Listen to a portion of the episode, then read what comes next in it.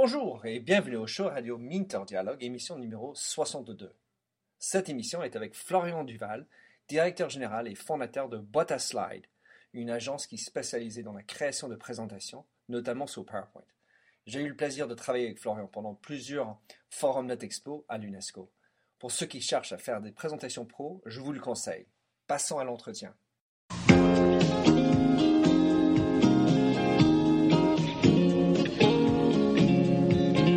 Bonjour et bienvenue sur l'émission radio téléchargeable Minter Dialogue où on parle des marques, de l'Internet et les nouvelles technologies.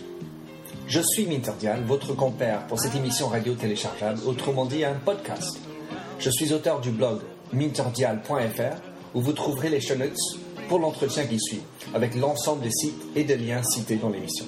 Si vous lisez anglais, j'ai également mon blog en anglais, themindset.com, T-H-E-M-Y-N-D-S-E-T.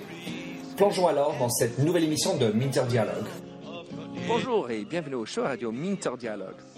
Une belle journée euh, en printemps. Je suis dans le cours Saint-Émilion, l'endroit où j'ai beaucoup fréquenté et fait des présentations euh, quand j'étais chez L'Oréal, à, l'hôtel Sofitel qui est juste à côté. Enfin, je pense que c'est le Pullman, tu vas me corriger.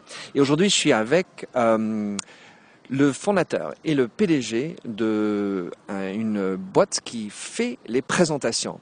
Euh, c'est Florian Duval, qui est le PDG et fondateur donc de Boîte à Slides. Florian, est-ce que tu peux expliquer un peu l'origine de ta société, ce que tu fais euh, plus concrètement, plus précisément ce que je viens de raconter? Euh, Donc la Boîte à Slides, à l'origine, c'était une société pour pour répondre à un besoin des, grandes entreprises de communiquer auprès de, leurs équipes, que ce soit en interne, en externe, donc pour en interne sur des réunions cadres ou pour pour travailler le changement euh, et en externe pour des lancements produits ou de la communication presse ou, autre. Donc tu fais des présentations, donc tu, élabores les présentations, notamment sur PowerPoint si je comprends bien, et tu, les fais pour des petits séminaires ou des, choses en interne jusqu'à des, grandes manifestations. Est-ce que c'est correct? Exactement. Et alors, euh, explique-nous pourquoi tu, euh, tu, ne fais que sur PowerPoint, ou est-ce que tu as fait le choix de rester sur présenter sur PowerPoint? Aujourd'hui, PowerPoint est, est, bien ancré dans les grandes entreprises et on n'a pas d'autres alternatives possibles euh, qui puissent laisser la main à nos clients euh, de modifier les présentations par la suite. Alors, tu as fait des essais avec euh, Keynote et, Prezi. Qu'est-ce que tu en penses et quelles sont les forces de PowerPoint par rapport à ça? Euh, PowerPoint, les forces, c'est difficile parce qu'il y a beaucoup de bugs, c'est très limité. On est juste d'avoir beaucoup d'artifices pour pouvoir faire des belles présentations. Euh, le désavantage de Keynote, c'est que il est pas installé dans les, sur le parc des entreprises et, euh, et précis et peut-être un peu moins malléable et, et juste un effet waouh euh, pour faire des choses qui changent et rien de plus. C'est vrai. Et puis en plus, quand tu es avec Prezi, tu as la version free. Donc les gens se disent, c'est sympa, c'est gratuit. Mais après, tu n'as pas la capacité de le changer. Ça réside dans, dans le ciel. Donc tu n'es pas propriétaire du, du, contenu. Et si tu veux avoir, sinon il faut payer pour avoir une version euh, plus malléable pour toi. Alors, euh, quand on est sur les, les, présentations, tu es face à un client et tu dis, ben voilà, je vais, je vais faire cette présentation. Quelles sont pour toi les clés de succès d'une belle présentation? Euh, c'est euh, bah, les clés euh, qu'on a pour des, des grandes conférences, donc faire passer l'émotion, faire passer des messages clairement, éviter les slides très chargés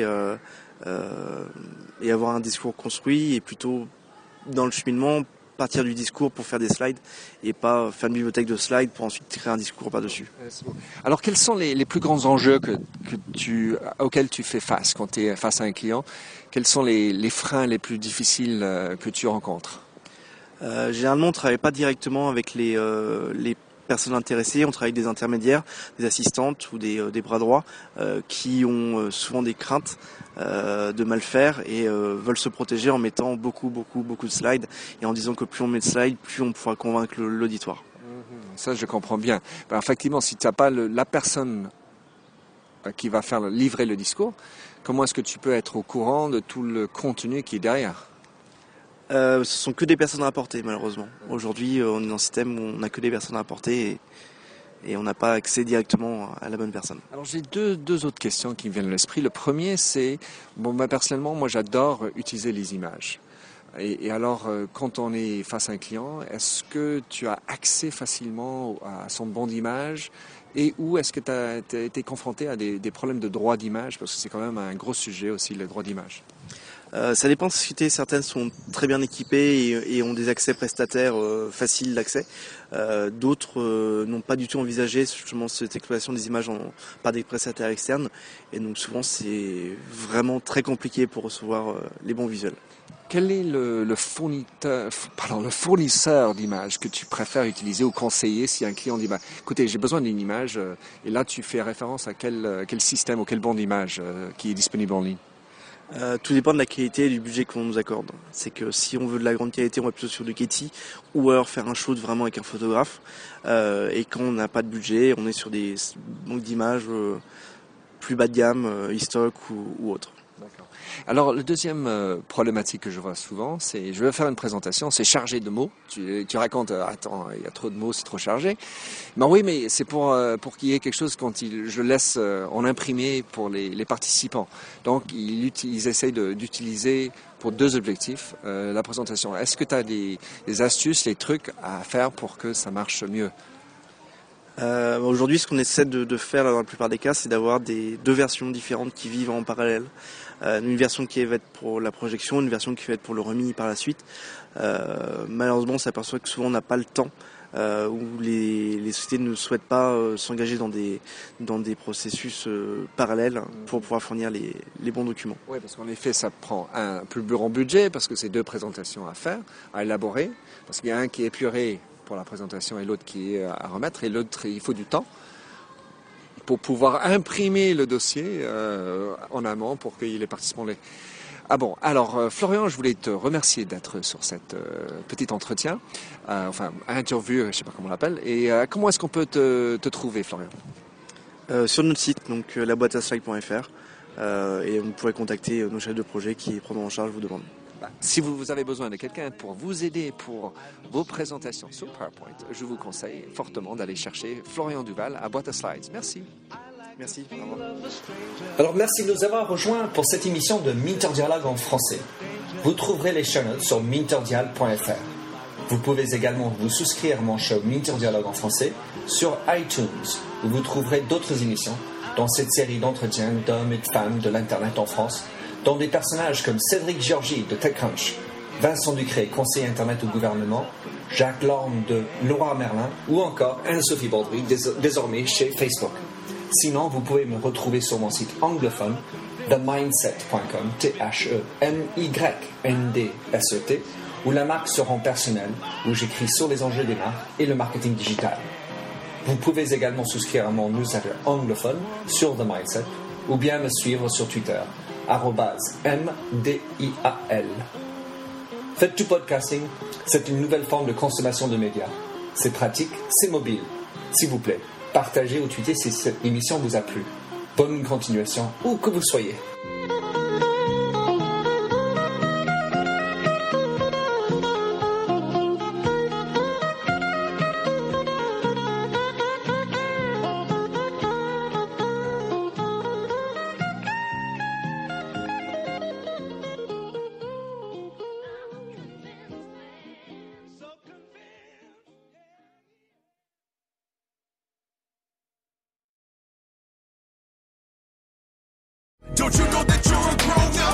I'm a grown up. Me too. Yep, me too. But you know, these days being a grown up can really suck. Luckily, we're grown ups who grew up in the coolest generation. We had video arcades and also some of the best TV and movies ever made. We lived the origin of awesome consumer electronics. The list goes on and on. Yep, Generation X. Exactly. And we're Gen X grown up. Every week, the Gen X Grown Up podcast explores media, tech, toys, games, and more from both yesterday and today. Through the eyes of Generation Xers who absolutely love that stuff. You can find us on iTunes or wherever you get your podcasts. Or find us on our website, genxgrownup.com.